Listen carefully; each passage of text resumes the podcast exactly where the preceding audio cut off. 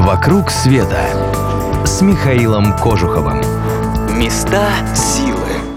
Вы слушаете радио Монте-Карло. С вами Михаил Кожухов. Здравствуйте. Расскажу вам сегодня о садах Мажарель в Марокко. Эти сады – один из символов страны, но они были разбиты не каким-то древним султаном, а существуют благодаря двум французам. Первого звали Жак Мажорель, и он был художником. В начале 20 века приехал в Марокко и влюбился в него. Долгие годы путешествовал по стране, делая зарисовки местных жителей, которые потом превращал в картины. А в 1919-м поселился здесь с женой. Затем, получив наследство, купил землю, которую в конечном счете и превратил в сад, напоминающий райский. Изначально Мажерель построил только виллу, выкрашенную в невероятно яркий, глубокий, интенсивный оттенок синего. Его называют синим Мажореля, хотя сам художник всегда говорил, что он лишь подсмотрел его в традиционной марокканской керамике. Затем Мажорель решил добавить немного зеленого к синеве и стал заказывать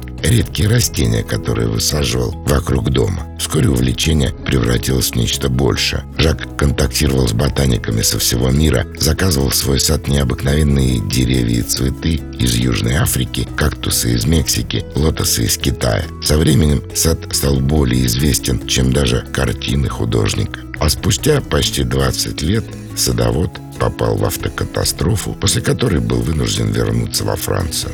Мажорель он продал властям города, которые, в свою очередь, собирались продать его под строительство современной гостиницы. И тут, к счастью, в этой истории появился еще один француз. Модельер Ив Сен-Лоран, узнав, что такое произведение искусства собираются снести, вмешался и выкупил сад, после чего широким жестом распахнул его двери для публики. В парке Ив Сен-Лоран искал вдохновение, разрабатывая свои новые модели. После 2002 года, когда Сен-Лоран оставил активную деятельность, он частенько жил в парковой вилле, а когда умер, его прах рассеяли здесь, в саду роз. Вот так и случилось, что два чужестранца подарили Марокко одну из самых известных его достопримечательностей. «Вокруг света» с Михаилом Кожуховым.